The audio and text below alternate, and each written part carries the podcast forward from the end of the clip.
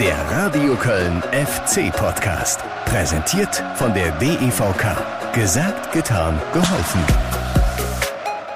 Wenn man das ganze Spiel guckt und auch die Daten hier guckt, dann ist es ein glücklicher Punkt für uns. Äh, der Gegner hat es besser gemacht. Und am Ende nehmen wir den Punkt mit. Wenn ich jetzt mich einer fragt, ob ich zufrieden bin, ja, nur teils. Kann sich aber jeder vorstellen. Ja, zwei Trainer, eine Meinung. Bo Svensson und Steffen Baumgart äh, sind sich im Grunde einig gewesen nach dem Abpfiff. Das Spiel des ersten FC Köln gegen Mainz 05 ist zwar unentschieden 1 zu 1 ausgegangen. Guckst du dir aber die Leistungen beider Mannschaften an über die gesamten 90 Minuten, den Spielverlauf ja mit den relevanten Faktoren, dann hätte es eigentlich einen Sieger geben müssen. Den ersten FC Köln hätte, hätte. Ne? Ja, das Blöde ist, der entscheidende Faktor, der war eben nicht auf FC-Seite oder nicht genug auf FC-Seite, das Verwerten von Torchancen. Die waren ja da. Du hättest ja mehr als diesen Eintreffer erzielen können. Der FC war aber anders als noch in Augsburg diesmal nicht effektiv genug. Ja, und so ist es dann am Ende nur ein Punkt statt möglicher Dreizähler geworden, äh, wie schon in vielen anderen Spielen zuvor. Ja, bei Union zum Beispiel auswärts, zu Hause im Derby gegen Gladbach, um dann nur mal zwei jüngere Beispiele zu nennen. Und das ist natürlich ärgerlich, weil das waren aus meiner Sicht äh, nach einer guten Leistung eher zwei verschenkte Punkte wie ein gewonnener Punkte. Seht ihr ähnlich? Ärgert ihr euch auch mit Geschäftsführer Christian Keller. Wir sind auf jeden Fall äh, schon wieder mittendrin in einer neuen Folge des FC-Podcasts. Ihr mit mir, äh, Guido Ostrowski, Tag zusammen. Und äh, selbstverständlich arbeiten wir all das, was sich an diesem 28. Spieltag des FC ereignet hat, nach bestem Wissen und Gewissen auf. Und äh, da wird bei allem Ärger auch viel Positives dabei sein. Versprochen. Wozu allerdings nicht die Schiedsrichterleistung gehört. Im Gegenteil, Benjamin Cortus hat Steffen Baumgarte pulsmäßig aber mal so richtig in den roten Bereich gebracht. Und das übrigens nicht zum ersten Mal. Äh, Freunde von Verschwörungstheorien werden in dieser Folge auch auf ihre Kosten kommen. So, der Blick muss dann aber selbstverständlich auch zum nächsten Spiel gehen. Äh, das machen wir. Was das angeht, sind die Aussichten allerdings, naja, zunächst mal wenig sonnig. Ich habe da immer einen Arsch voll gekriegt und jetzt würde ich das gerne vermeiden. und vielleicht mal ein bisschen mehr machen als nur einen Arsch voll kriegen da. Alles weitere zum Horrorgegner. Dann gleich jetzt zurück zum Heimspiel gegen Mainz. Wir tauchen nochmal rein, rein ins Rhein-Energiestadion, äh, das natürlich wieder mit 50.000 Zuschauern ausverkauft war. Hier sind für euch die Höhepunkte aus meiner Reportage im FC-Radio mit Reaktionen von Christian Keller, Steffen Baumgart, Dejan Lubicic und einigen FC-Fans. Die Hymne läuft, die Schals werden nach oben gestreckt und alle hoffen, dass heute, wenn diese Hymne wundervoll verklungen ist, dann auch das Trömmelchen mal wieder hier im Stadion ertönt. Der letzte Heimsieg ist verdammt lange her, ein 3 zu 0 gegen Eintracht Frankfurt. Also ich bin mit der Leistung, mit Ausnahme von der ersten 23 Minuten echt sehr zufrieden. Bis dahin waren wir aber die klar, klar, klar schlechtere Mannschaft. Jetzt die Mainzer in der Kölner Hälfte. Tiefer Ball auf Onisivo. Gut abgelaufen vorn übers, aber dann bringt er den Körper doch nicht entschlossen genug dazwischen. Mainz flankt rein. Martel im Fallen. Da noch so gerade dran mit dem Fuß. Aber noch bleibt Mainz im Ballbesitz. Immerhin, jetzt ist der FC wieder komplett Säcke mit Turban zurück auf dem Feld. Und Achtung, Berrero legt ab. Da ist die Chance für Chor. Der legt sich den Ball nochmal auf den rechten Fuß, legt ihn raus. Wittmann im Fünfer. Tor. Asjok mit dem 1 zu 0 in der 17. Minute. Aus meiner Sicht dann auch zu dem Zeitpunkt verdient hinten gelegen. Ähm, und dann haben die Jungs das gemacht, was sie eigentlich am besten können. Einfach mal versucht haben, mutig zu sein, klar zu sein, sich Torchancen zu erarbeiten. Ich fand, wir hatten in der letzten Viertelstunde der ersten Halbzeit schon den einen oder anderen, der zumindest knapp war. Zweiter Ball bei Keins. Keins rechts raus. Da ist viel Platz für Schindler. Kein Abseits. Schindler drin im Strafraum. Schindler! Ganz knapp links vorbei. Und FC ist jetzt wieder an der Torauslinie. Gute Flagge, Hector in Richtung Selke. Ball hoch in der Luft. Nochmal die Mainzer. Aber Meiner setzt gut nach. Legt ab für Martin. Martin! Knapp drüber. Schöner geschlänzter Ball klappt das hier noch mit dem Ausgleich vor der Pause. Er wäre nicht unverdient. Der FC inzwischen die bessere Mannschaft. Keins läuft an. Ball kommt an den ersten Pfosten, wird verlängert von Hector. Senke mit dem Kopf und dann ein Fallrückzieher von Chabot. Da schraubt er seine 1,95 in die Horizontale. Aber der Ball dann doch relativ deutlich über Tor. Spektakuläre Einlage nochmal hinten raus in dieser ersten Hälfte vom FC. Aber auch die ist leider nicht belohnt worden. Und so steht es jetzt zur Pause nach wie vor 1 zu 0 für die Mainzer. Und dann in der zweiten Halbzeit auch aus meiner Sicht dann auch verdient den Ausgleich gemacht. Das Spiel wird fortgesetzt mit diesem Einwurf. Der FC mit Keins. Guter Querpass. Lubicic. Nochmal Lubicic. Tor! Tor! Der Lubicic! Da ist der Ausgleich und tut das gut für den Österreicher, der so mit sich gehadert hat nach seiner langen Verletzungspause. Aber in Augsburg hat er einen Muster gültig aufgelegt und jetzt macht das hier selbst nach einem Bilderbuch-Doppelpass im gegnerischen Strafraum. Tiki-Taka vom FC und rein damit. Man muss auch sagen, dass mir Jonas den Pass hervorragend spielt und ich dann die Ecke gesehen habe und dort reingeschossen habe. 1 zu 1, das Spiel ist wieder auf. Da musst du in der zweiten Halbzeit das Spiel eigentlich auch für dich entscheiden. Also spätestens mit der Großchance von Linden Meiner sollte es dann eigentlich 2-1 für uns stehen. Langer Ball von Zentner, wird abgefangen vom FC. Keins dann in Richtung Meiner und Meiner, Meiner allein gegen Zentner, Meiner drin im Strafraum, Meiner, links vorbei, links vorbei. Meiner mit der tausendprozentigen. Äh, ein bisschen Pech gehabt mit Linton seiner Aktion äh, beim 2 oder beim möglichen 2-1. Hat alle Zeit der Welt, den Ball vorbeizulegen und dann verlässt ihn der Mut. Und der Ball geht ein, zwei Meter links am Pfosten vorbei nach diesem Geschenk von Fernandes, der Meiner angeschossen hat. Und dann ist er blank und muss ihn doch nur reinschieben. Und das wäre die Führung gewesen. Haben aber noch mal ein paar Aktionen gehabt, einfach über die rechte Seite an, wo Jan Thielmann ein paar Mal doch war, wo man dann einfach im letzten Ball wieder unpräzise sind. Da ist Thielmann im Strafraum, jetzt halt den Kopf oben, zurückgelegt, Ball kommt nicht an, nochmal die Schussmöglichkeit für Lubicic. Oh, rechts vorbei, rechts vorbei von Lubicic. Auch die Chance lassen sie liegen in der 88. Minute. Und das ist natürlich ärgerlich, weil das waren aus meiner Sicht äh, nach einer guten Leistung eher zwei verschenkte Punkte wie ein gewonnener Punkt. Es reicht dann doch am Ende nur zu einem Punkt, denn jetzt beendet Benjamin Cotus diese Partie. Schieberrufe hier vor den Rängen. Ah, die war zum Teil ein bisschen zweifelhaft, die Schiedsrichterleistung. Sehr intensives Spiel. Ich glaube, man hat beiden Mannschaften angesehen, dass sie hier viel wollten. Und am Ende nehmen wir den Punkt mit. Wenn ich jetzt mich einer fragt, ob ich zufrieden bin, ja, nur teils. Kann sich aber jeder vorstellen. Am Ende ein 1 zu 1 gegen Mainz. Besser wie verloren. Ne? War spannend, aber hätten definitiv noch mehr reinmachen müssen. Der FC hat wirklich in der zweiten Halbzeit echt Gas gegeben. Und das hat uns echt gefreut, muss man ganz klar sagen. Schwache Schiedsrichterleistung war nicht ausschlaggebend, aber dennoch, also das Ding musste gewonnen werden heute. Chancen hatten wir ja genug. Von Mainz kam ja gar nichts mehr zweite Halbzeit. Ja, deswegen ärgerlich, aber geht weiter. Ja, und ich kriege diese Szene einfach nicht aus dem Kopf, jetzt erst recht nicht mehr, äh, wo ich es gerade nochmal gehört habe, wie Lindenmeiner da über 30, 40 Meter allein aufs Mainzer Tor zumarschiert, nachdem ihn äh, Fernandes angeschossen hatte. Es ist immer wieder die alte Leier. Hast du so viel Zeit zum Nachdenken? Geht's meistens schief. Lindenmeiner mit dieser Wahnsinnschance zum 2 zu 1. Da hat er einfach zu viele Möglichkeiten gehabt. Rechts vorbeischieben, links vorbeischieben, drüber lupfen, den Ball vorbeilegen am Keeper. Alles wäre möglich gewesen.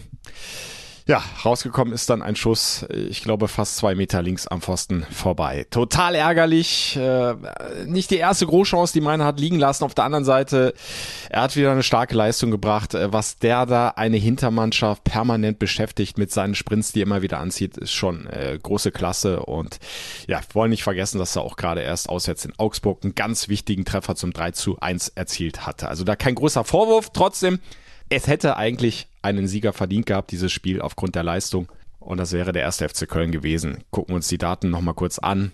Anderthalb Kilometer mehr gelaufen als Mainz. Das ist noch fast pari pari. Du hattest viel mehr Ballbesitz. 54 zu 46 Prozent. Auffällige Dominanz bei den Torschützen. 11 zu 5 stehen hier äh, auf meiner Liste. Äh, deutlich bessere Passquote, bessere Zweikampfquote der FC hat im Grunde ganz, ganz viel richtig gemacht, wie in äh, vielen vorangegangenen Spielen. Hab's ja schon angesprochen, auswärts in Berlin, bei Union hättest du gewinnen müssen, das Derby hättest du für dich entscheiden müssen. die Heimspiele gegen Wolfsburg und Bochum hättest du ja auch nicht verlieren müssen. Also da wäre ja auch mehr gegangen. Ähm, da fehlten so ein bisschen die klaren Torchancen.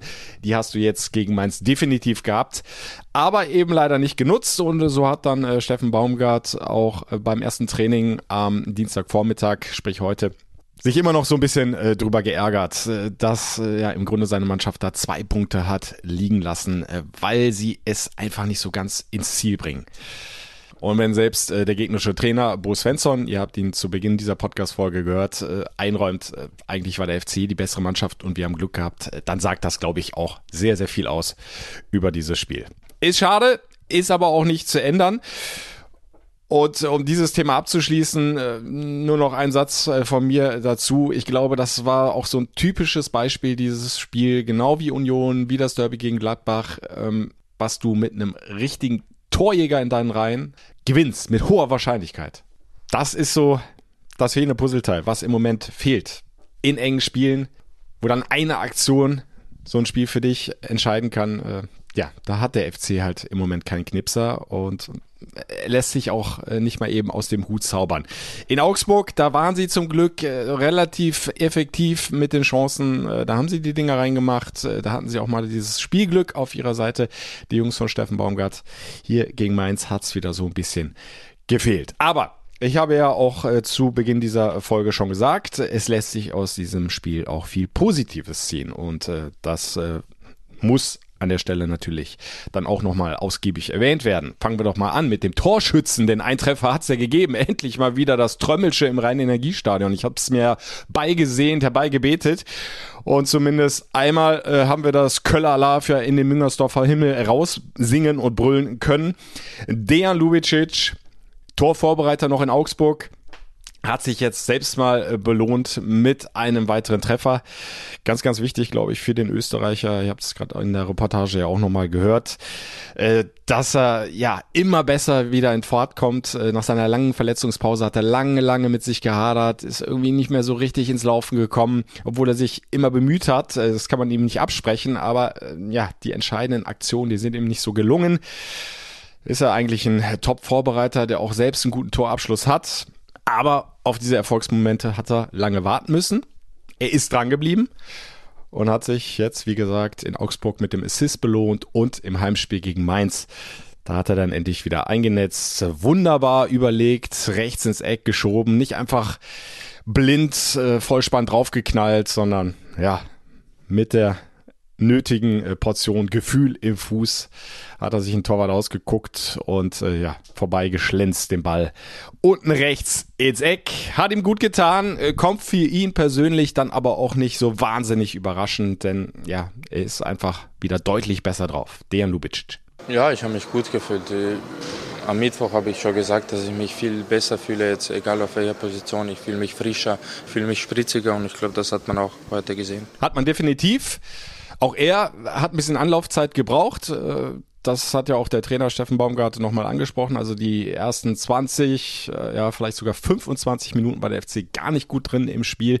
Äh, da hat Mainz dem FC zum Teil den Schneid so ein bisschen abgekauft. Im Mittelfeld die wichtigen Zweikämpfe da meist für sich entschieden, der Gast. Aber der FC ist dann immer besser reingekommen und damit auch Dejan Lubicic. Und ja, auch dem Trainer gegenüber hat er dann eben seine aufsteigende Form bestätigt. Das war letzte Woche schon zu sehen, dass Lubi mit den Länderspielen aus meiner Sicht viel besser wieder zurückgekommen ist, viel klarer ist.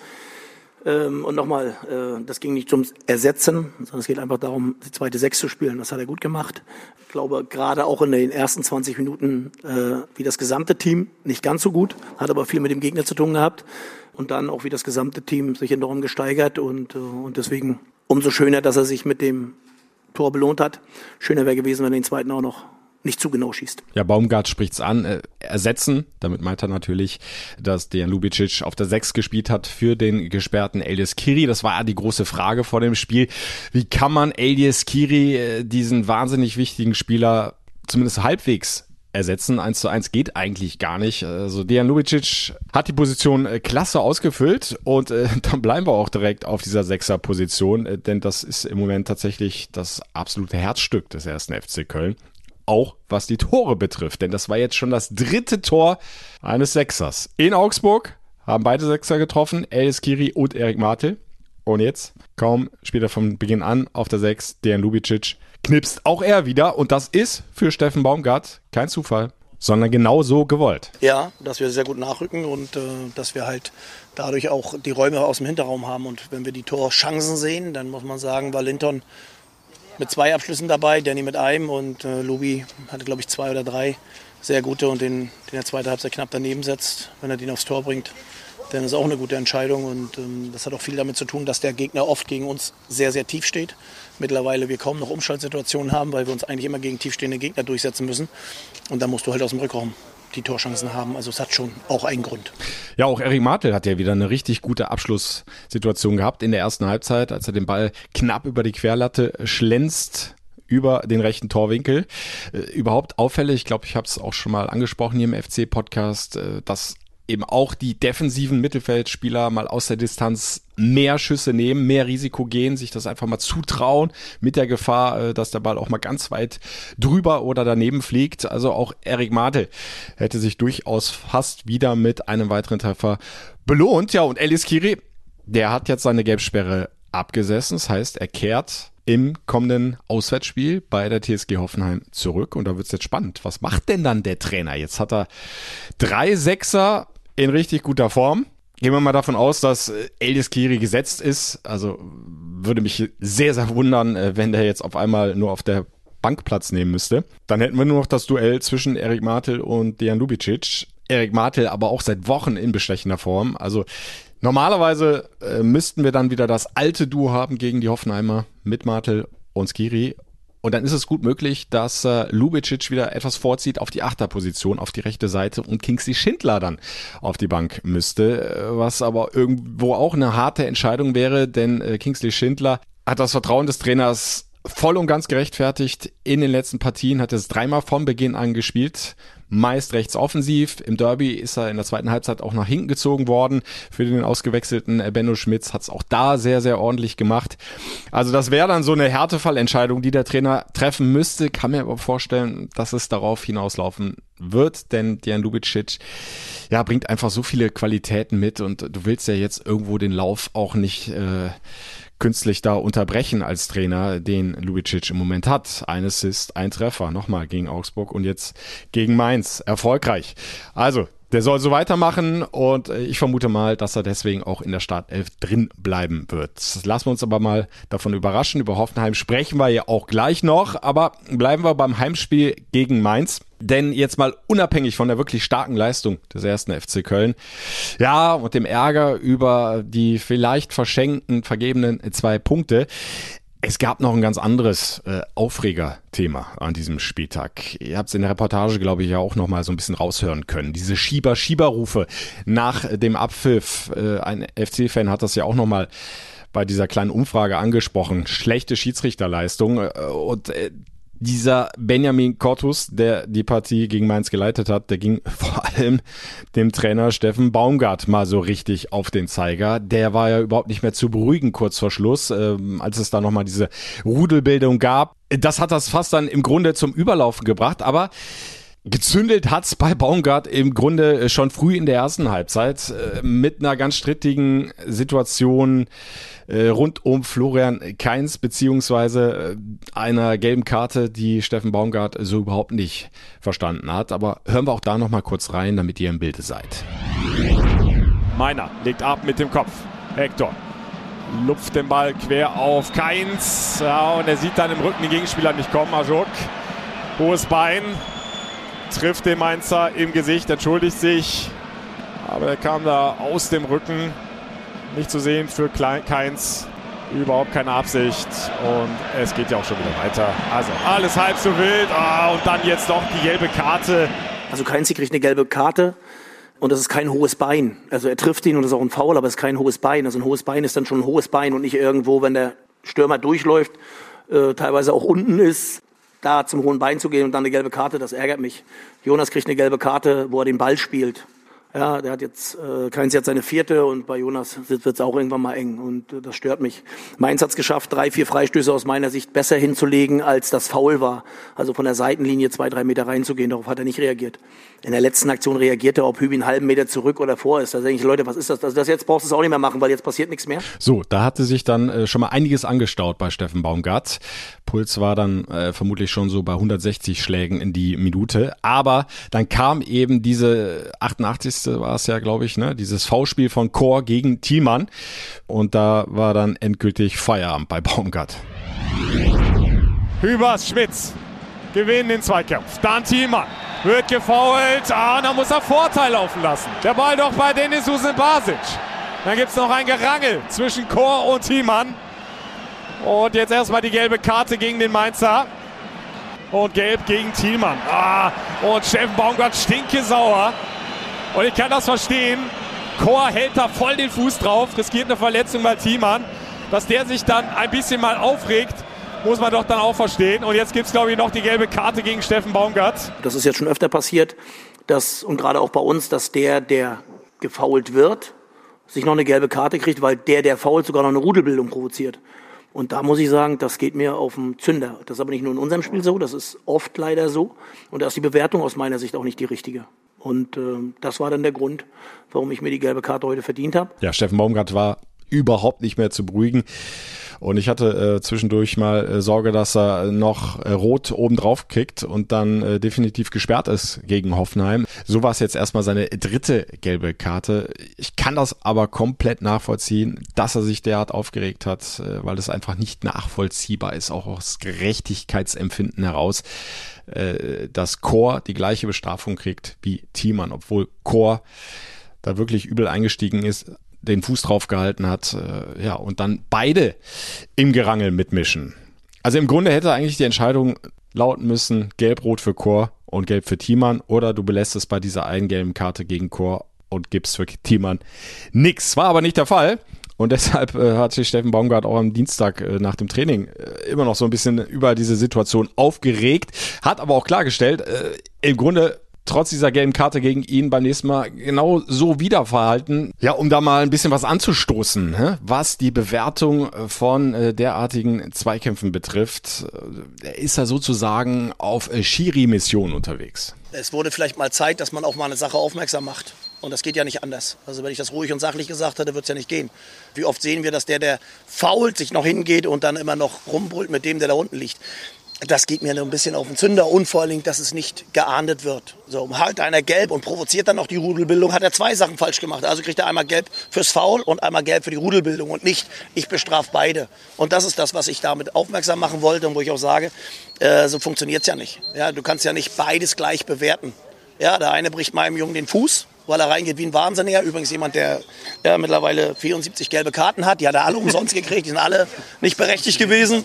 Ja, und danach noch die große Klappe haben. Damit habe ich ein Problem. So, und, und ich glaube, es wird mal Zeit, dass wir die, die, wie man einen Maßstab setzt bei Strafen, ja, dass man da mal vielleicht mal irgendwann mal drüber nachdenkt. Und das ist mir, glaube ich, gelungen, dass darüber zumindest mal nachgedacht wird. Nochmal in dieser Situation, gelb, unstrittig gegen Chor, wegen des Hausspiels.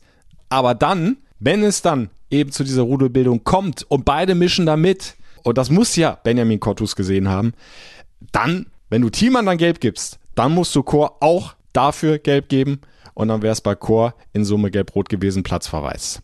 Hat er nicht gemacht, Benjamin Cortus.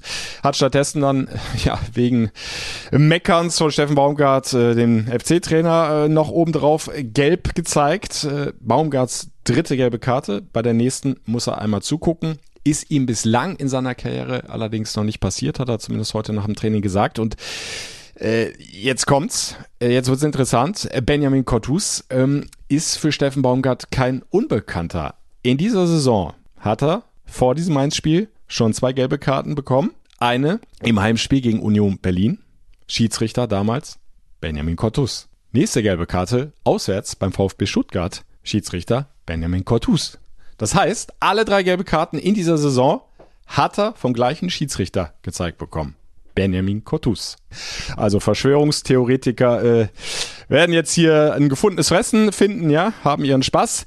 Ich will da jetzt nicht zu viel hinein interpretieren, äh, hat Steffen Baumgart auch nicht getan. Da ich es zum ersten Mal höre, das kann Zufall sein. Wahrscheinlich bin ich in allen drei Spielen mit seiner Körpersprache und mit dem, wie er gepfiffen hat, nicht ganz einverstanden gewesen. Aber auch da, wie gesagt, alles gut, Licht an mir. Also, äh, das werden so schnell keine Freunde mehr. Benjamin Cortus und Steffen Baumgart, beziehungsweise der erste FC Köln. Wollen wir mal hoffen, äh, dass es äh, diese Paarung in dieser Saison zumindest äh, erstmal nicht mehr geben wird. Aber damit haken wir auch dieses äh, Schiri-Thema ab. Bin gespannt, wie sich das weiterentwickelt. Werd dann Auge drauf haben. Letztendlich war ja auch der Schiedsrichter dann äh, nicht äh, hauptverantwortlich für den Spielausgang. Das hat Steffen Baumgart ja auch nochmal klar gesagt. Da musst du eben die entscheidenden Situationen für dich nutzen, die Torchancen mal reinmachen, zweiten Treffer erzielen und äh, dann wäre der Dreier dann auch in Köln geblieben. So eben nur ein Punkt. Aber dieser eine Punkt bringt dich ja dann auch einen Schritt weiter. Keinen großen, aber einen kleinen hin zum Ziel Klassenerhalt das ja über allem steht. Und äh, da hat's ähm, Timo Hübers ganz gut nach dem Mainz-Spiel auf den Punkt gebracht. Ich glaube, äh, letztes Jahr hätten wir hier voll auf Sieg gespielt. Jetzt hilft uns äh, jeder Punkt. Und den nehmen wir mit. Ich glaube, haben dann äh, ja zumindest auf Schalke das gleiche Punktepolster auf den Relegationsrang wie vorm, äh, vor dem Spieltag. Ähm, ein Spieltag weniger passt, glaube ich. Hat er ja recht, Timo Hübers. Es sind nur noch sechs Spiele. Und am Abstand zum Relegationsplatz hat sich nichts verändert. Der FC weiterhin acht Zähler vor Platz 16. Das ist ein äh, dickes, dickes Polster. Und die Spiele werden ja immer, immer weniger. Also ich glaube, ich habe es in der vorangegangenen Folge auch schon gesagt. Es fehlt jetzt nur noch ein Sieg und dann hast du es definitiv geschafft. Kann mir nicht vorstellen, dass die unteren Mannschaften alle noch derart satt punkten werden, dass sie den FC dann noch überholen, wenn der jetzt noch zumindest ein Spiel gewinnt. Zum Teil spielen die äh, Kellerkinder ja auch noch gegeneinander, nehmen sich die Punkte untereinander selbst weg. Das heißt, der FC hat im Grunde für das Ziel Klassenhalt jetzt sechs Matchbälle.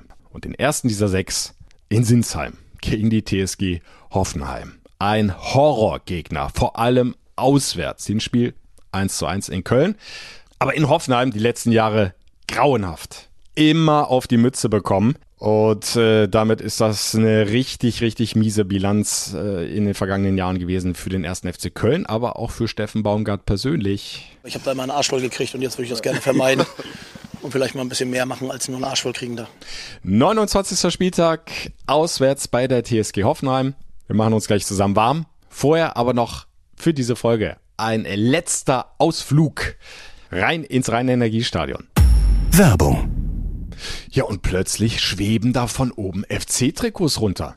Schön hat das ausgesehen während der Halbzeitpause beim Heimspiel zwischen dem FC und Mainz. Insgesamt 100 Traditionstrikots befestigt an Fallschirmen sind in die ja fangbereite Fanhand gesegelt und haben so einen neuen Besitzer gefunden. Äh, unser Podcast-Partner und bei dieser Partie der FC-Partner des Spieltags, die DEVK, hat das möglich gemacht, diese Aktion. Vielleicht wart ihr ja einer der glücklichen Fänger. Ich würde es euch gönnen und äh, das war ja nicht alles. Ne? Die DEVK hat diese Aktion auch genutzt, um allen Fans was Wichtiges mitzuteilen. Etwas, das euch äh, im übertragenen Sinne auch wie so eine Art Fallschirm helfen könnte. Ab sofort seid ihr nämlich durch den Kauf eines FC-Tickets automatisch und kostenfrei über die DEVK unfallversichert. Bei allen Heimspielen der Herrenprofis in der Bundesliga, im DFB-Pokal und sogar bei Freundschaftsspielen. Und das gleiche gilt im Grunde auch bei Auswärtsspielen.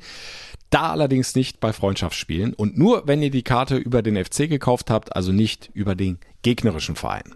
Unfallversichert seid ihr auf dem Hinweg, während des Spiels und auch auf dem Rückweg.